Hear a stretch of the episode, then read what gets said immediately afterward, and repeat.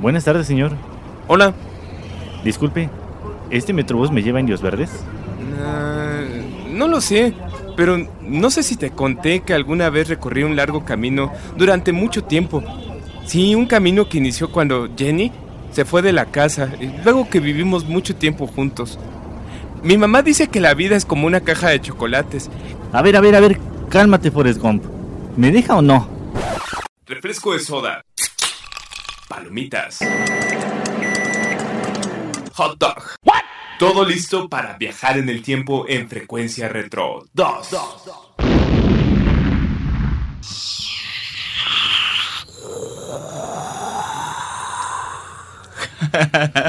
ya no sabemos ni qué inventar aquí. Es como la nave espacial, no sé qué era eso, pero bienvenidos sean ustedes a frecuencia retro. Y el día de hoy estamos muy, muy contentos porque sí, vamos a hacer un programa muy ochentero, muy retro de los 80 y vamos a platicar de música, vamos a platicar conciertos, vamos a hablar de series de los 80 y la recomendación de la semana también va a ser muy ochentera. Pero bueno, antes que continuemos y antes de que empecemos con la materia del programa, vamos a presentar a un gran colaborador de este programa y ya anfitrión también de este programa, el señor Don Adonai. Señor Don Adonai, ¿cómo estás? Pues bien, bien, ya aquí como pues agradeciendo la como, anfitrión, ¿no? pues claro. Oye, pues es que ya me ha dicho la gente que hablas tanto que, que, pues que ya mejor te dé el programa. no, no es cierto, pero qué bueno que, que, estás por acá, este, y bueno, pues no tocó tráfico para... Pues más o menos, ha estado un poco tranquilo. Quién sabe qué onda. Estuvo raro en la mañana porque, este, fíjate que eh, tienen su casa, este, todos ustedes al norte de la ciudad. Este, oye, un día me caen todos ahí, ¿no? Pero bueno, eh, tienen su casa al norte de la ciudad y en la mañana temprano, este, fui a ver a un amigo, este, y me tocó un tráfico impresionante en periférico, pero no había razón alguna de que hubiera tráfico a las 6 de la mañana, ¿no? En, en, este día, o sea, este, eh, porque pues digo, salí muy temprano, no fue ahorita que vine al programa, sino salí desde antes.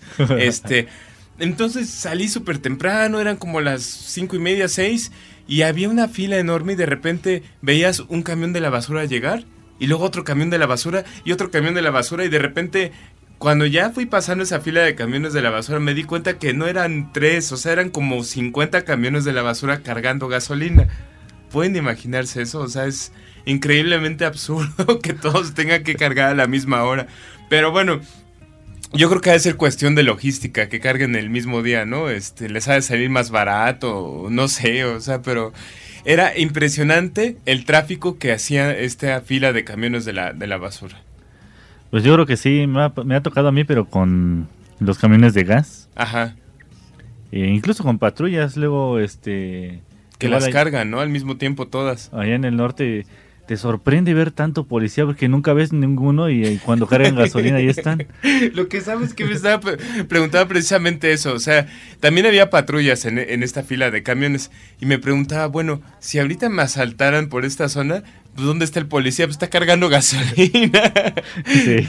Pero bueno, son de esas curiosidades que nos pasan en una metrópoli tan grande como es la ciudad.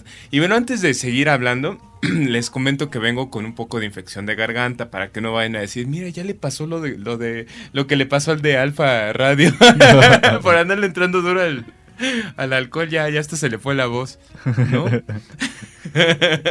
o a Lolita. A Lolita, ¿te acuerdas de eso? Sí. Estuvo increíble. Bueno, vamos a ver. y después, a ver, perdónenme, perdónenme, toma un vaso con agua, ¿no? Mm, a continuación, perdónenme, perdónenme. y jamás pudo hablar, ¿no? Pero bueno, aquí estamos haciendo el esfuerzo de que la voz salga bien y, y si, si en algún momento se me se me va por ahí un gallito o algo. Disculpen ustedes, no, no es por este, las condiciones en las que vengo hoy al trabajo, sino simplemente una infección normal de garganta. Pero bueno, vamos a entrar en materia y el día de hoy les decía yo que lo vamos a hacer súper ochentero, así es que prepárense, ubíquense en esa, en esa década. La década de los 80 está muy trillada tal vez ahora, porque todo el mundo, ay sí, los 80, los 80, y a veces confunden 70s, 80s y 90s, ¿no? Y más. Sí. Me suele como otra estación, pero bueno, confunden todo en una sola década, ¿no? Y entonces de repente, sobre todo las generaciones más recientes que no, no les tocaron los 80, escucha una canción, por ejemplo, Nirvana, ¿no? Smells Like Teen Spirit. Y dicen, mira, esa canción es de los 80. Y, o sea, es como, o sea, por favor, ubíquense, chavos, ubíquense los 80, es la década en la cual se vestían este con mayones pegados, de colores muy vivos, este playeras muy bizarras de, de, de, de ese tipo hawaiana, de rayitas, este era la época de, de este de ¿cómo se llama? Miami Vice, era la época de Flans, era la época de Fandango, la época de Yuri cuando cantaba La maldita primavera. ¿Qué más había? El apagón, ¿no? ¿Quién? El apagón. El apagón ya es casi a los 90, fíjate. No, mira. ¿Ya ves cómo me saliste generación nueva tú también? Ahora ya me vas a salir orgánico y vegano. Pues es que no escucho a Yuri, yo no vas a escuchar ¿Cómo no? cuando era niño y dije, ah, pues es de los 80. ya ves, es que todo el mundo engloba eso. Pero bueno, los 80 está muy marcado por una época muy colorida y, y literalmente los 80 era una época más rosa que los 70. Fíjate que so- socialmente hablando, lo que pasaba era que veníamos de, o, a nivel internacional, de muchas guerras y mucha represión de los años 60 y 70. En los 60 hubo una revolución en la cual toda la sociedad precisamente demandó esas libertades que no se estaban re- respetando, ¿no? La juventud, fue cuando pasó este, el 2 de octubre en México, fueron las Olimpiadas en México. Y después en los 70 vino una etapa no de rebeldía, sino como de liberación, ¿no? Como de quitarnos todos esos tapujos que venían de los años 60 y vino una etapa de excesos. Entonces en los 70 eh, había mucha adicción a, a- drogas, pero también había mucho esta, como el despertar, ¿no? El de probar cosas nuevas. Incluso en alguna ocasión platicábamos de, la peli- de las películas mexicanas que se hacían sobre terror en los años 70. Y hablábamos de Alucarda, por ejemplo. Alucarda es un clásico, pero del cine de culto, ¿sabes? No es un clásico que se haya visto así en, el, en las carteleras y haya durado años, ¿no? De hecho, Alucarda estuvo eh, guardada en la lata por al menos ocho años hasta que salió a la luz pública. ¿Y ¿Qué pasaba? Que había ya una rebelión en cuanto a cultura, en cuanto a- al arte que se hacía para expresar todo eso que se había reprimido en los años 60, ¿no? Este, por ejemplo, les decía yo de esa película Alucarda, y era un destape total de temas que habían estado eh, guardados, no guardados, sino más bien que eran muy, muy estigmatizados, ¿no? Como el satanismo, lo que decíamos. Y por ejemplo, en esta película donde sale como protagonista Tina Romero, este, su director Juan, Juan López Moctezuma, aborda temas que eran súper, súper, este, prohibidos, ¿no? O sea, desde criticar al, al- catolicismo, desde eh, los vampiros con, con mujeres lesbianas, bueno, era una mezcla de todo lo más bizarro que se imaginaran en los años 70 y precisamente por eso no se libera la película justo en el momento que se grabó, sino realmente sale esta película hasta 1978 y no tiene el éxito en taquilla que se esperaba, ¿no? Este, en los 80 después de esta experimentación de los 70 y de alguna manera esta rebeldía que había y este hartazgo de- de las reglas y todo eso, los 80 vuelve a ser una época este, rosa. Mm, No rosa totalmente, pero sí una época más tranquila, en la cual si se fijan casi todas las temáticas eran como que más pasivas, ¿no? Al menos las más populares. El pop como tal era muy rosita, muy muy alegre, muy lleno de vida. La música estaba acompañada de sintetizadores y no había canción desde la más este experimental hasta la más popera que no tuviera un sintetizador. Bueno, salvo el, metal, ¿no? El metal siempre siguió siendo este con pura guitarra, ¿no? Y en esa época también era la época cuando Metallica empieza a, a tomar este mucha fuerza, ¿no? Y otros grupos de, de thrash metal también ya empezaban a tomar fuerza. Pero bueno, lo que estaba en moda siempre iba acompañado de un sintetizador en su mayoría. ¿no? Porque ahorita a lo mejor alguien nos va a decir, no, pero es que hay una canción de 1983 que no tenía sintetizador. Pues claro, ¿no? Hay muchas que no tenían sintetizadores, pero la gran mayoría experimentaba con ellos. Y había pioneros de, de la música desde antes, desde los 70, como Kraftwerk, que ya hacía música totalmente electrónica, pero fue en los 80 cuando todo el mundo explotó al máximo el sintetizador. Con herramientas como el, el famoso Fairlight CMI que habíamos platicado en algún programa, que les permitía grabar samples o muestras de todas las canciones que quisieran o de ruidos de la calle, por ejemplo, perros, este, y los podías deformar de acuerdo a las notas musicales. O sea, podían tomar, el perro podía cantar en do, en re, en do sostenido, podía cantarte a la, vez este, en un acorde completo, podías, este, podías hacer lo que quisieras con un ladrido de perro, por ejemplo. Hay canciones hechas hasta con la tos. Imagínense, ahorita podría grabar una canción hermosa, una, una sinfonía de, de, Beethoven con mi tos, podríamos hacerlo. Pero eso era lo que les permitía a la gente, la tecnología que había, explorar nuevos sonidos y de alguna manera el sonido siempre siguió siendo cordial y amigable, al menos en la música pop, ¿no? Había música experimental y, alternativa que pues ya experimentaba con un poco más pesado la, la, música electrónica. Nos vamos a ir a un corte musical y regresando vamos a entrar nuevamente en materia musical de los años 80 y de ahí vamos a platicar un poco de qué es lo que pasaba este, a nivel este, grupos, quiénes estaban de moda, qué pasaba con los, los grupos que eran este, ya clásicos en aquel entonces y vamos a abordar un concierto famosísimo de aquel 1985 legendario. Nos vamos un corte y regresamos aquí en Frecuencia Retro. ¡Vámonos! Estás escuchando Frecuencia Retro 2.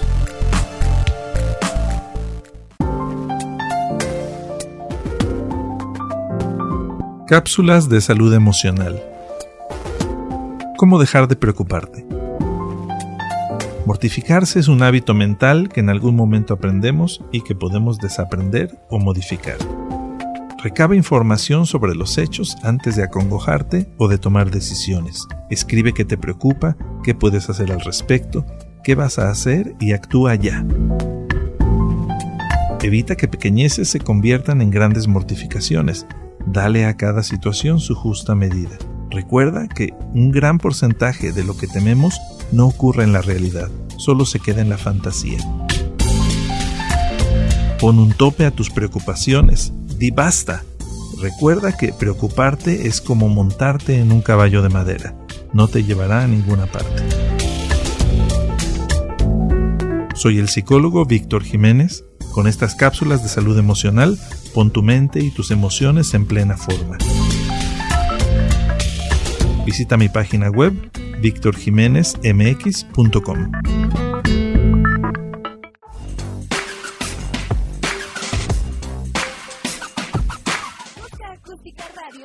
Y Facebook, donde podrás encontrar tips y recomendaciones para mejorar tu estilo de vida. Acústica Radio, dale voz a tu sentido.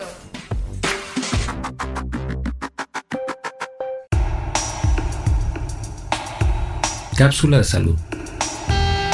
Soy el Dr. Ahmed Haidar, dermatólogo. El acné es una enfermedad muy frecuente en los adolescentes y adultos jóvenes. Es muy importante catalogarla para recibir un tratamiento adecuado y que tengas la menor cantidad de secuelas a largo plazo. En general, no se recomienda la automedicación o que apliques remedios caseros, pues lo único que puedes lograr es empeorar tu problema. Si tienes alguna duda, comunícate a los números 55 75 08 56, 55 75 30 53, a la página de internet www.amederma.com.mx o al correo electrónico amederma.hotmail.com. Saludos.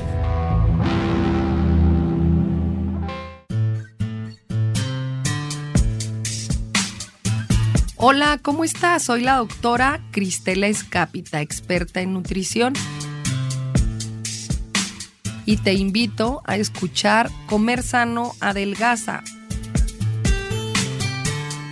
Todos los viernes, 12 del día, repetición lunes, 3 de la tarde. Por Acústica Radio. Dale voz a tus sentidos.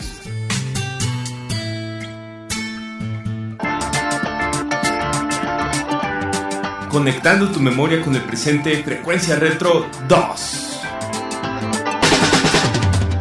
Señoras y señores, la máquina espacial del tiempo acaba de llegar al 13 de julio de 1985 en el estadio de Filadelfia John F. Kennedy y empieza el Live Aid en Estados Unidos. Y bueno, Live Aid a lo mejor muchos de ustedes no les suena el nombre porque están muy jóvenes todavía.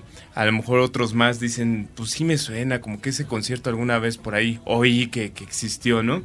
Live Aid fue el equivalente a- al Woodstock de los 60, pero en los 80. Y bueno, el origen de Live Aid fue eh, porque Bob Geldof eh, era un cantante este, inglés que realmente no había tenido mucho éxito este, a nivel musical, o, bueno, con su banda este, de Boom Rat Towns. No, de Boomtown Rats. ya saben, eh, suena, suena parecido, pero no es lo mismo. no había tenido tanto éxito y, en uno de esos descansos en los cuales este, Bob Geldof estaba viendo la tele, decide este, eh, pensar o bueno, irse más allá de lo que estaba viendo. Estaba viendo él un documental que sacó la BBC de Londres en 1984 de la hambruna que había en Etiopía. Y, y de verdad el documental lo pueden este, ver también ahora en YouTube o lo pueden encontrar en, en los videos de Live Aid. Eh, y es muy, muy triste, es muy crudo porque les muestra a ustedes la realidad que no estamos acostumbrados, ¿no? Nosotros día a día a lo mejor nos preocupamos por cosas tan insignificantes como decir voy a llegar tarde al trabajo, ¿no? Este, hoy me fui sin desayunar al trabajo, ¿no? Y, y mi jefe no me dejó salir a comer porque es bien negrero, ¿no? Este, hoy me tocó una inundación de regreso y estaba cerrado el metro, ¿no? Y ahora ya que comparan eso contra hoy no pude comer, mañana tampoco voy a comer y tal vez muera porque estoy enfermo de, de, una infección terminal. Ese tipo de cosas en donde te pones a comparar contra el, desastre que hemos hecho en nuestro planeta y, y la, y el desastre que hemos hecho como sociedad de nosotros mismos y la repartición tan injusta y tan desequilibrada de, de bienes que hay en, en, nuestra sociedad, ¿no?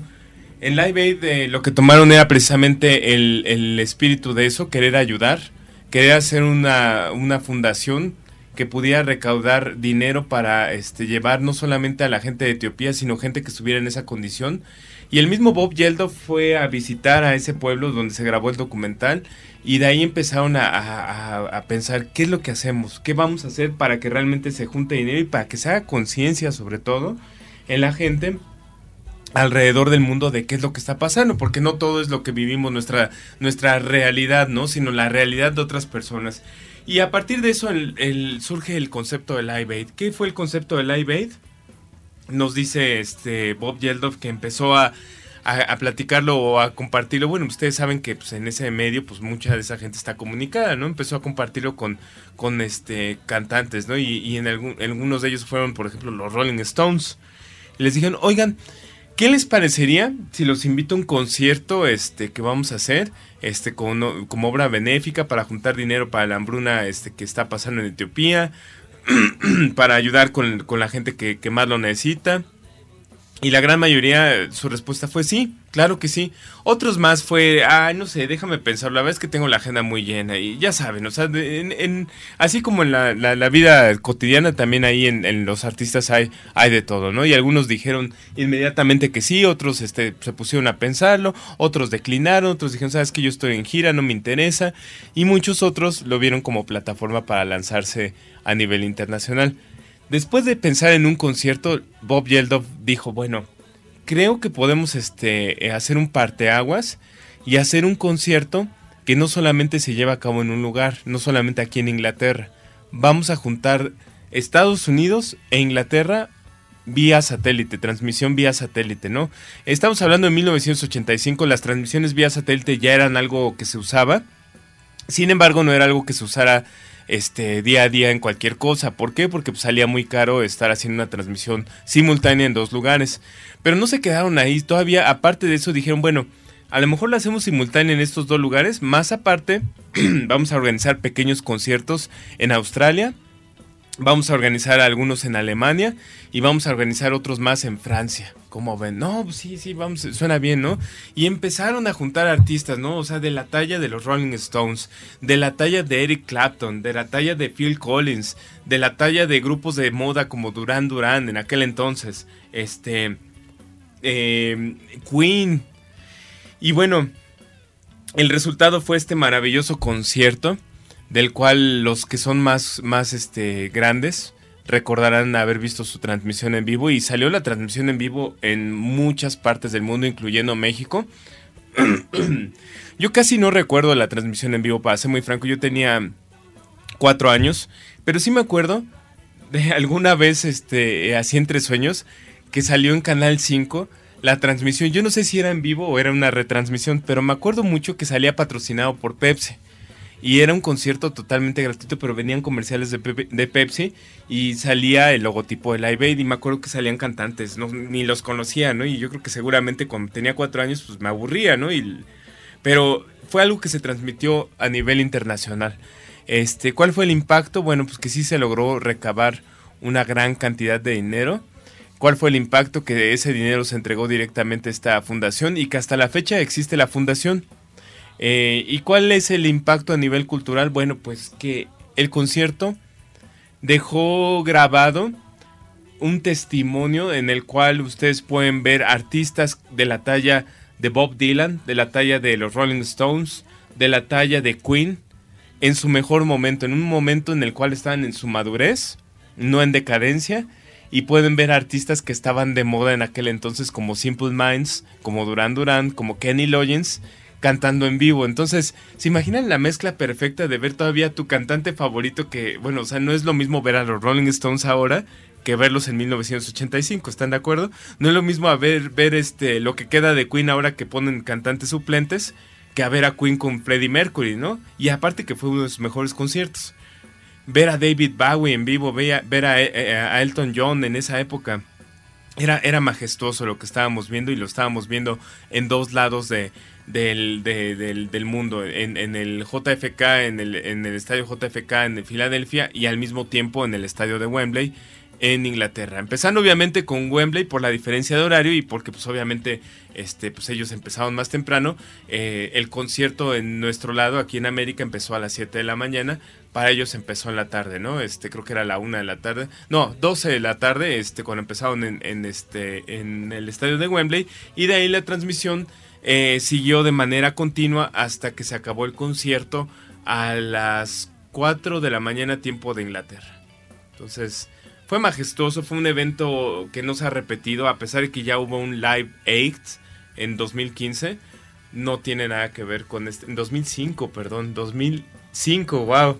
Cómo pasa el tiempo, ¿verdad? Pero bueno, nos vamos a ir un corte y regresamos aquí a platicar más de Live Aid en Frecuencia Retro. Vámonos. Estás escuchando Frecuencia Retro 2.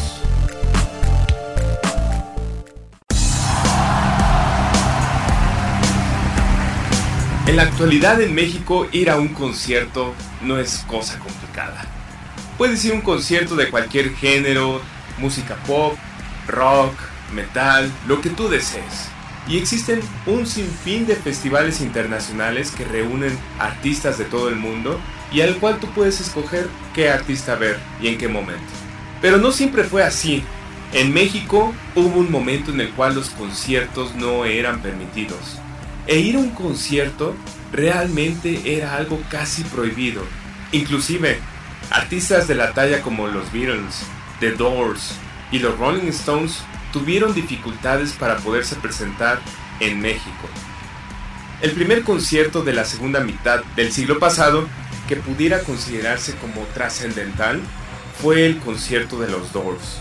Los Doors fueron traídos por los hermanos Castro, en aquel entonces dueños de un centro nocturno. Posterior a ello, los mismos Beatles intentarían venir a México, pero no fue permitida por razones de seguridad nacional. Los Rolling Stones en algún momento también mencionarían que tocar en la Plaza de Toros México sería uno de sus grandes escenarios de ensueño. Pero fue hasta los 80 cuando Queen, el grupo legendario, visitaría Puebla y Monterrey, debido a que no les permitieron tampoco tocar en la Ciudad de México. Desafortunadamente, y debido a la poca organización y poco conocimiento de la gente que asistiría a los conciertos, no hubo forma de controlar a la gente, además de que hubo varios ataques hacia el grupo y hubo portazos. Queen jamás regresaría a los escenarios mexicanos, pero otras bandas sí lo harían y a finales de los 80, Rod Stewart, Carlos Santana, por mencionar algunos de los artistas más de moda en aquel momento, empezarían a visitar con giras a México. En 1991, el concierto de Inexcess cambiaría todo en la historia de México. Al mismo tiempo, también Billy Joel visitaría la Ciudad de México en el Palacio de los Deportes. En 1992 se haría un concierto de estadio con Elton John en el Estadio Azteca. Y en 1993 tendríamos la visita de Madonna y Michael Jackson. México sin duda es una de las ciudades más grandes del mundo, con mucho amor a la música y gran fanatismo por los artistas internacionales. Sin duda, ir a un concierto en México en 2019 no es lo mismo que intentar ir a un concierto en 1989. En Acústica Radio estamos contigo y con tu pasado. Frecuencia Retro, martes y jueves a las 4 de la tarde.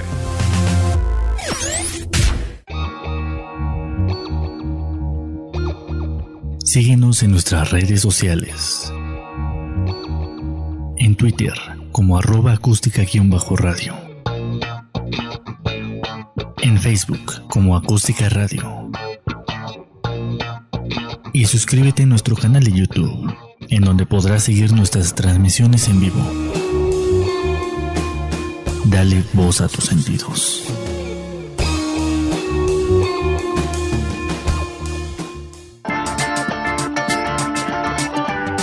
Conectando tu memoria con el presente, Frecuencia Retro 2. Y regresamos a este especial ochentero y estamos hablando del Live Aid del concierto de 1985. Eh, ya hemos platicado de cuál fue su origen, por qué este, decía hacer este concierto eh, eh, a beneficio de, del apoyo para este, mitigar la hambruna en Etiopía.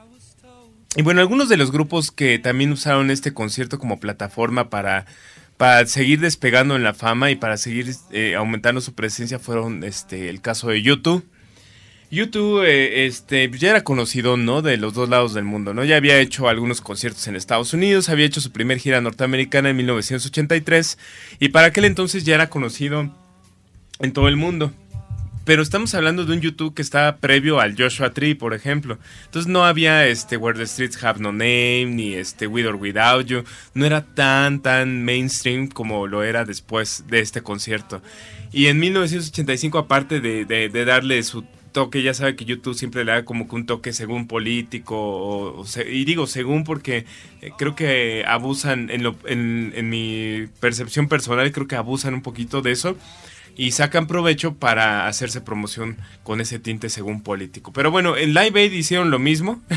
este, de hecho, Live Aid le sirvió de catapulta para que cuando saliera el álbum de Joshua Tree, este, pues fueran ya una banda que llenaba estadios. O sea, se imaginan un YouTube en 1984 que llenaba, pues, eh, lugares a lo mejor de 10 mil personas, de 8 mil personas, 15 mil, ¿no? Uy, llenamos 15 mil a 1987 un YouTube que llenaba estadios de 100 mil personas.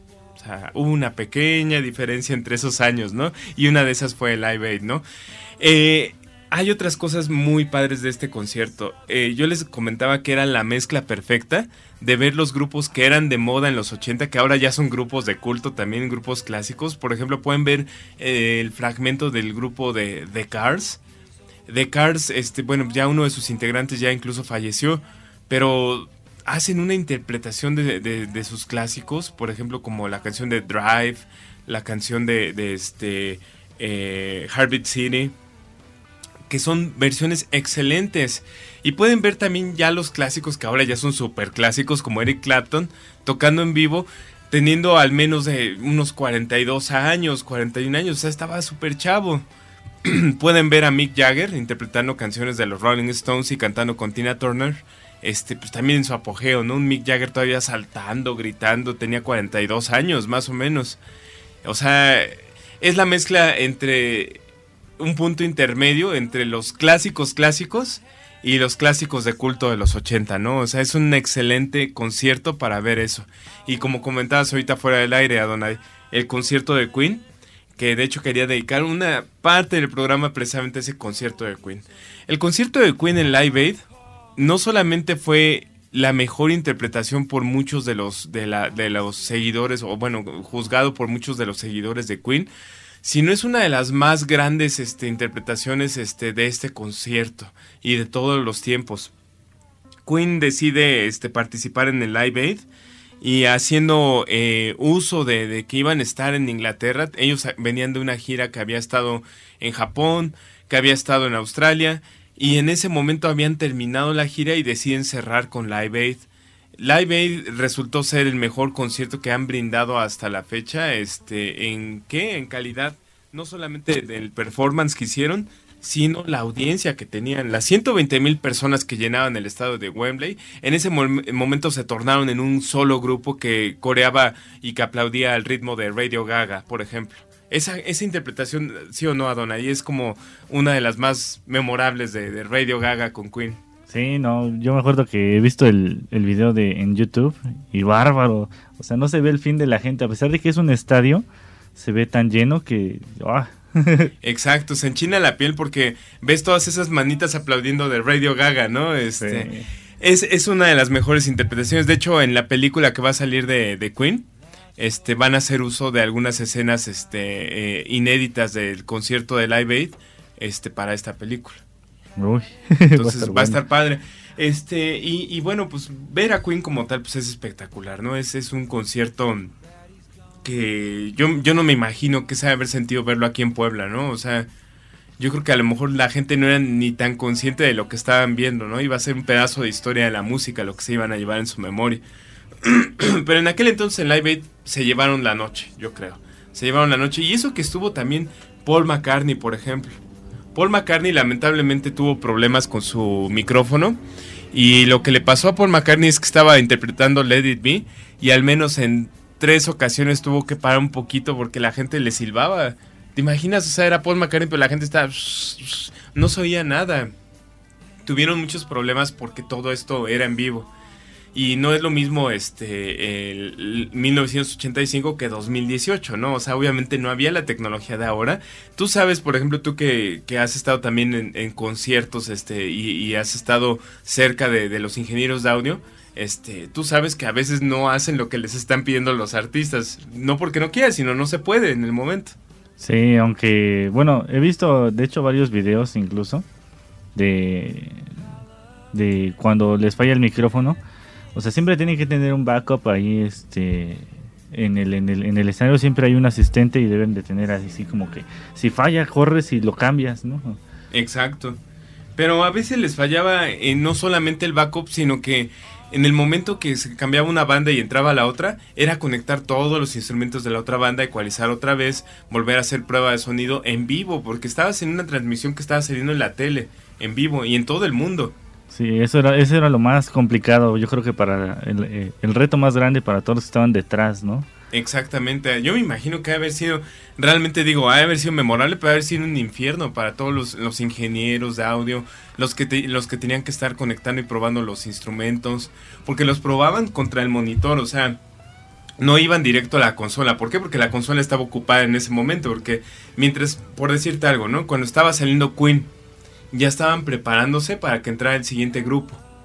Y a lo mejor ya cuando entraron los dos conciertos al, aire, por ejemplo, el que está en Filadelfia y el que está en, en Wembley, había el chance de switchar una, una, una de un lado y otra del otro. ¿Por qué? Porque terminaba un concierto para switchar al, al, otro este, eh, lugar y terminaban de interpretar este, los otros artistas. O sea, dabas tiempo de que se pudiera probar el sonido. Pero mientras era en un solo lado, bueno, pues el infierno era peor, ¿no? Sí, sí si con un solo grupo luego hay problemas. Exactamente, imagínate con tantas bandas. Y bueno, por esa razón, una de las peores este, interpretaciones, bueno, dos, voy a mencionar dos de las peores interpretaciones y que se quedaron guardadas hasta, hasta la, a la memoria de ahora, este, de las, como las más malas de Live Aid, son precisamente la de Duran Duran y la de Led Zeppelin. Y, y les voy a contar por qué. Duran Duran estaba en su apogeo. Duran Duran era un grupo que estuvo de moda desde 1981 hasta 1986, pero en 1985 estaba, eran la banda favorita de las adolescentes. La verdad es que este, pues sí, tienen muchos seguidores por, no nada más por su música, sino porque les encantaban, ¿no? A las mujeres. Eran muy galanes y todo eso. Yo la verdad es que, pues yo los veo iguales que yo, ¿verdad? Pero. Pero el chiste de eso es que Duran Duran no venía preparado, o sea, se habían separado un tiempo porque ya estaban haciendo proyectos por su cuenta cada uno y dijeron, bueno, pues vamos a tocar en Live Aid, pero pues ahora sí que como salga, ¿no? Este, y pues literal, le salió así como sale, ¿no? Entonces, este, se le salió un gallo a Simon Le Bon en una de las canciones, este, desafinaron, no soy al bajo, estuvo pésimo. ¿Y saben cuál fue el resultado de eso? Que realmente su popularidad empezó a decaer a partir de Live Aid. Muchos catalogan que el final de Duran Duran, como lo era Duran Duran, incluso pensaban que iba a ser como los siguientes Beatles, pero a partir de eso se fueron en decadencia. A partir de eso se fueron en decadencia, su popularidad al, no tocar bien en vivo decayó mucho más de lo que ellos esperaban ellos no pensaban que les iba a afectar ese concierto porque decían, bueno, es un concierto benéfico, la gente lo va a apreciar así porque pues venimos aquí a cantar con ustedes, pero pues cuando empezó a fallar todo, bueno, pues ya la gente se dio cuenta pues que no eran o no habían ensayado o, pensaron no son tan buenos como parecían, ¿no? Sí, todo estaba grabado, ¿no? Todo estaba grabado o estos nada más hacen playback, no sé, tú, tú sabes, la gente puede pensar miles de cosas. Bueno, otro de los conciertos también que ni siquiera salió en el DVD cuando editaron el DVD en 2004 fue el, concierto de este Led Zeppelin.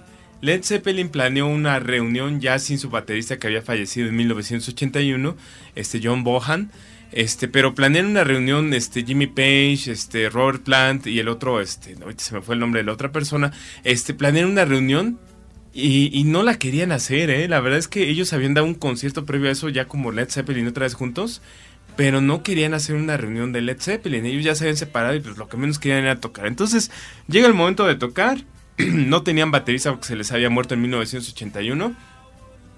Llega Phil Collins a hacerles el quite y, este, pues en primer lugar dice el mismo Phil Collins en una entrevista, pues como que no me recibieron bien, como que pues estos cuates dijimos, pues, Phil Collins, ¿qué hace aquí? ¿No? O sea, ¿cómo va a tocar con Led Zeppelin? Este, y después venían un poco alcoholizados, o un bastante alcoholizados.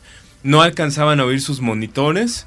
Este, y, bueno, pues la grabación fue una aberración, ¿no? O sea, no se oye mal a lo mejor para alguien que pues lo oye desde este lado, pero pues al menos para un seguidor pues no es la mejor grabación de concierto de Led Zeppelin.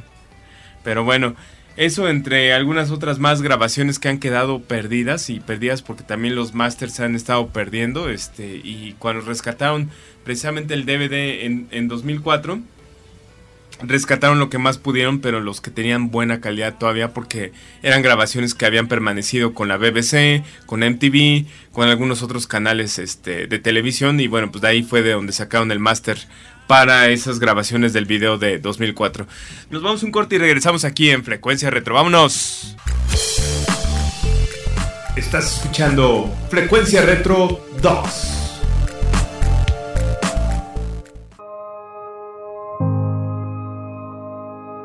En julio, un artículo publicado en la revista Science Advance por el ecologista industrial Roland Geyer muestran que el resultado ha sido 8.300.000 toneladas de plástico. De ese número, unas 6.300.000 toneladas se han ido a residuos y se encuentran en parte de vertederos en el entorno natural. Esta gran cantidad de desechos fue impulsada por la vida moderna, donde el plástico se usa para muchos artículos desechables o de uso único, desde botellas de bebidas y pañales hasta cubertería y bastoncillos de algodón. Las botellas de bebidas son uno de los tipos más comunes de desechos plásticos. En 2016 se vendieron alrededor de 480 mil millones de botellas de plástico en todo el mundo, es decir, un millón de botellas por minuto. Pero ¿por qué el plástico es tan dañino para la vida marina? Para las aves marinas y criaturas del mar, más grandes como tortugas, delfines y focas, el peligro surge por enredarse en bolsas de plástico y otros desechos. Las tortugas no pueden distinguir entre bolsas de plástico y medusas que pueden ser parte de su dieta. Las bolsas de plástico una vez que se consumen causan bloqueos internos y generalmente provocan la muerte. Pedazos de plástico más grandes también pueden dañar a los sistemas digestivos de las aves y ballenas. Moderar el exceso de consumo nos va a ayudar a mantener un planeta mucho más estable y un ecosistema sustentable para las futuras generaciones. En Acústica Radio estamos preocupados por el legado que dejamos a las futuras generaciones. Acústica Radio, dale voz a tus sentidos.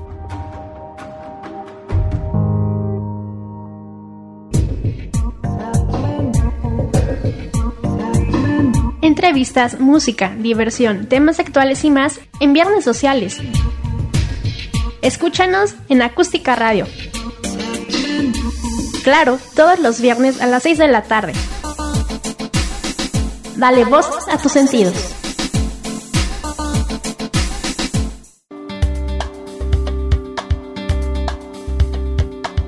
¿Qué son los ácidos grasos esenciales? Todos los seres humanos lo tenemos en nuestra piel. Los ácidos grasos esenciales son nutrientes reparadores que activan las defensas de la piel y permiten formar una capa córnea de buena calidad. Cuando estos son deficientes, pues es importante acudir con una profesional para que nos prescriba productos que puedan sustituir en forma artificial en lo que se normaliza nuestra piel. Vean la importancia que tiene acudir con una profesional. Esto es un consejo de tu amiga Eloísa Amezcua. No te pierdas todos los lunes de 2 a 3 de la tarde Belleza Salud en Armonía aquí en Acústica Radio. Dale voz a tus sentidos.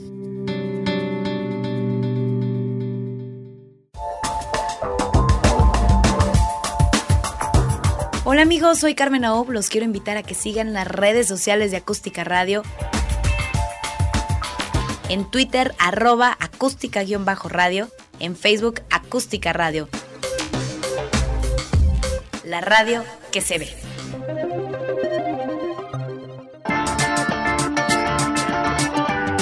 Conectando tu memoria con el presente, Frecuencia Retro 2.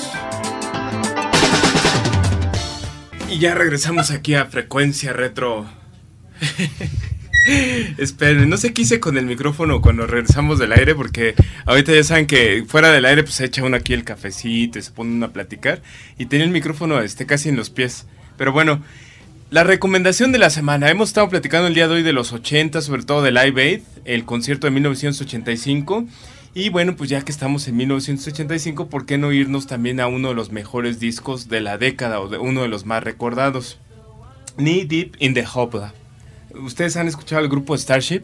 Starship es un grupo que se fundó no necesariamente en los 80, sino en la década de los 70. Y en los 70, este, bueno, sobre todo en los 60 eh, tocaban este música como, ya saben, este de la onda hippie, este progresista, alternativa. Y fundados este, en 1965, han ido o fueron evolucionando su, su, tipo de música hasta que en 1985 deciden sacar un disco de puro pop.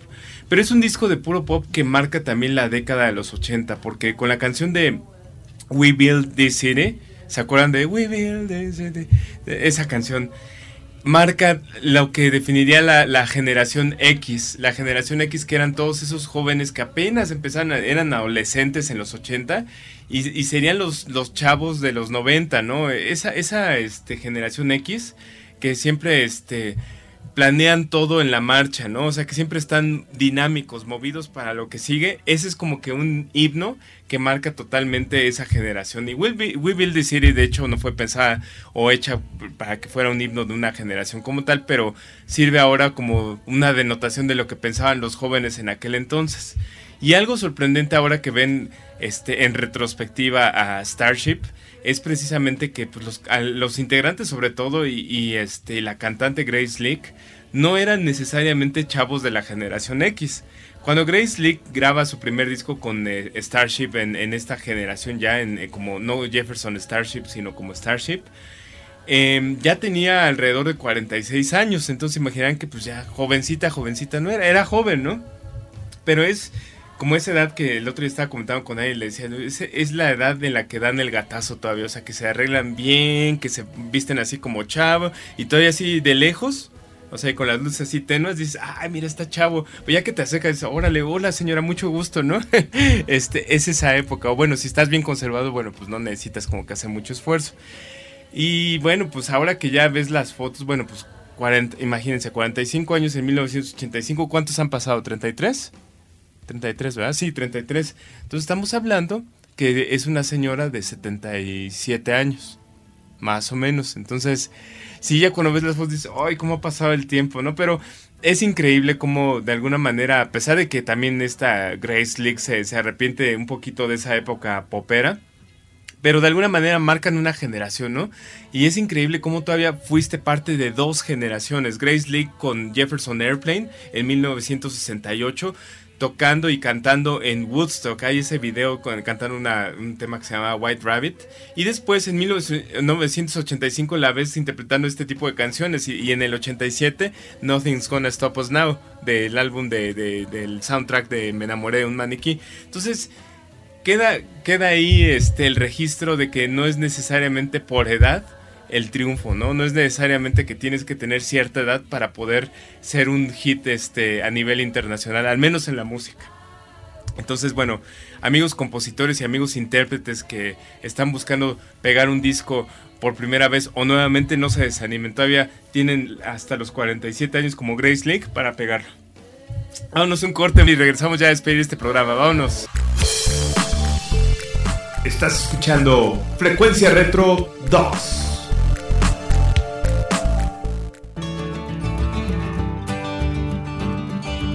En el problema de la celulitis, ¿qué tratamiento es conveniente? En la actualidad, la tecnología a las profesionales nos brinda una gran variedad de elementos para poder dar un excelente resultado a las personas que acuden con este problema a nuestra clínica. La presoterapia es un tratamiento a base de presión y nos ayuda a dar un drenaje linfático, a quitar la retención de líquido, ayudar a que la microcirculación sea más eficiente, ya que si hablamos que hay un tejido inflamado y retención de líquido, la mayoría de las ocasiones cuando ya está en una fase 4, la circulación es deficiente y la nutrición a nivel celular no es la ideal. También podemos tomar eh, los beneficios que nos brinda una radiofrecuencia. Yo les sugiero que si me aplican una radiofrecuencia en problemas de celulitis sea con infrarrojo, para que de esta forma la técnica que se aplique sea de drenaje para vaciar y ayudar a quitar esa retención de líquido, pero a la vez con el infrarrojo vamos ayudando a desinflamar esa piel que causa dolor y los beneficios son verdaderamente excelentes. También el masaje manual de drenaje linfático, siempre ascendente hacia arriba, eh, haciendo presión, que profesionalmente le llamamos bombeamos, en forma suave. Si es un tratamiento de masaje o de un equipo que es agresivo, no me va a beneficiar, me va a perjudicar. Por eso la importancia de acudir con una persona capacitada para que sepa aplicar este tipo de equipos y sea exactamente en la intensidad que requiere cada una de nosotras. Esto es un consejo de tu amiga Eloísa Amezcua. No te pierdas todos los lunes de 2 a 3 de la tarde Belleza Salud en Armonía aquí en Acústica Radio. Dale voz a tus sentidos.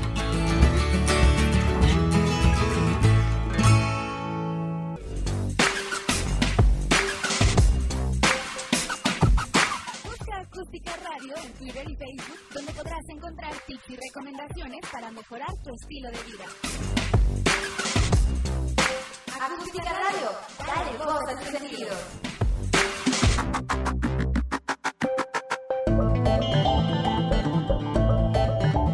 Hola, ¿qué tal? Soy tu amigo el licenciado Jorge Armando Ortiz y te invito a escuchar Lo chueco no es derecho, donde estaremos abordando temas de tu interés tales como los procedimientos migratorios en México, divorcios, pensiones alimenticias.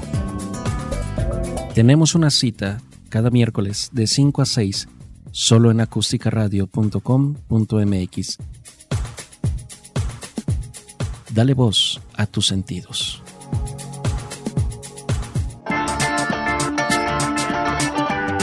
Conectando tu memoria con el presente, Frecuencia Retro 2.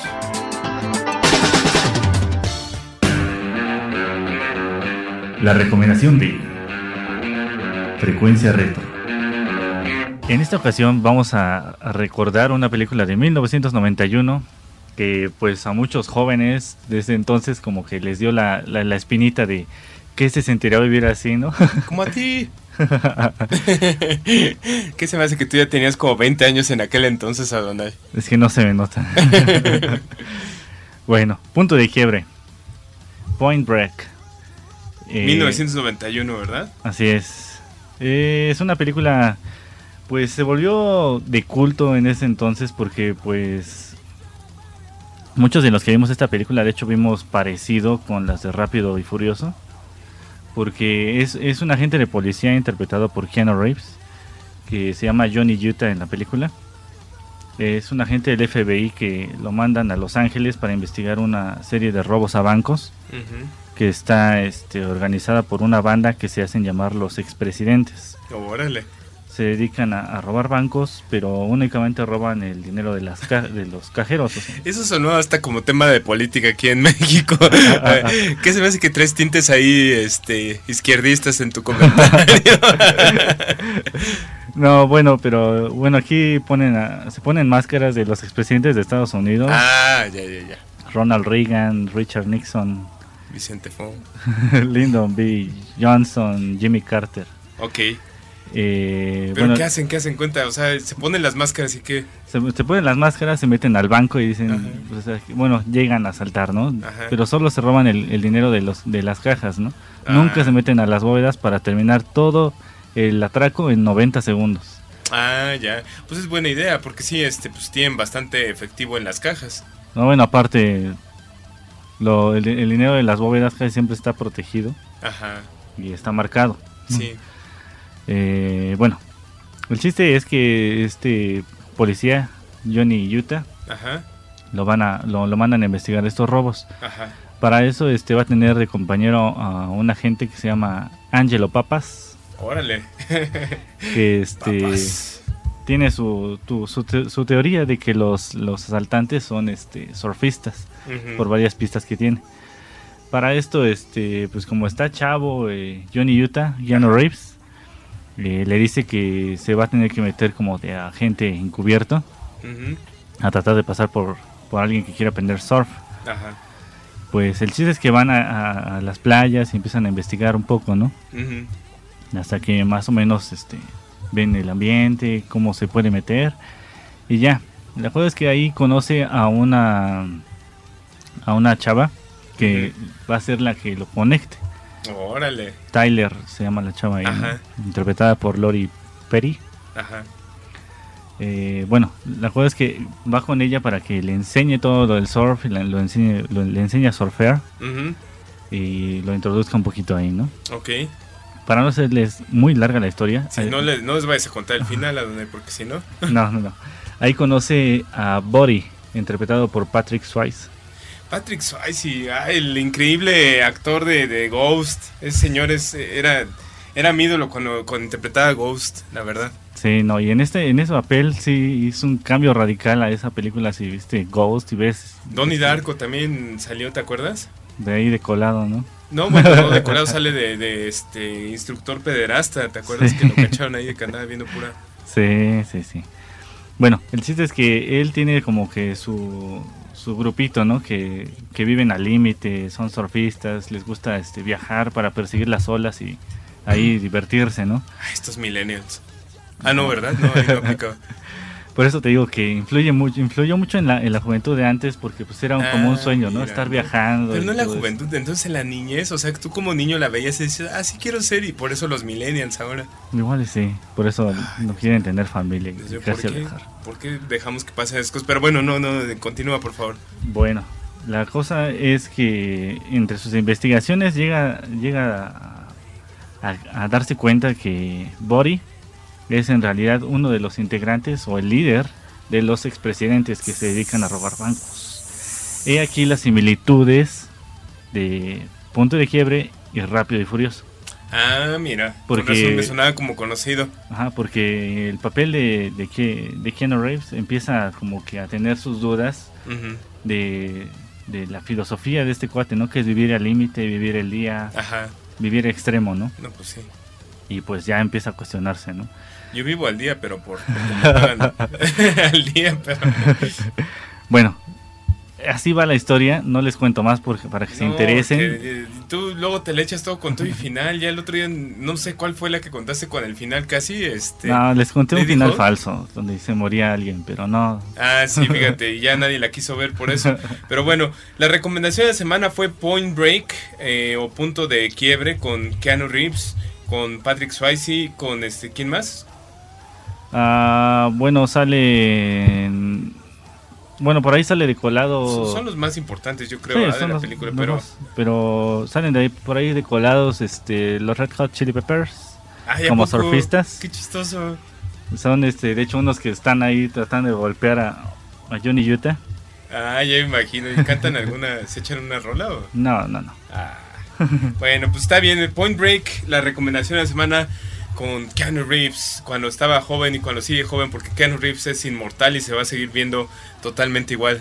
Todos nos hacemos viejos, pero él sigue igual. Para ya siempre. a sus 50 años, ya, y todavía se ve igual. Exactamente, pero bueno, señoras y señores, se nos acabó el programa.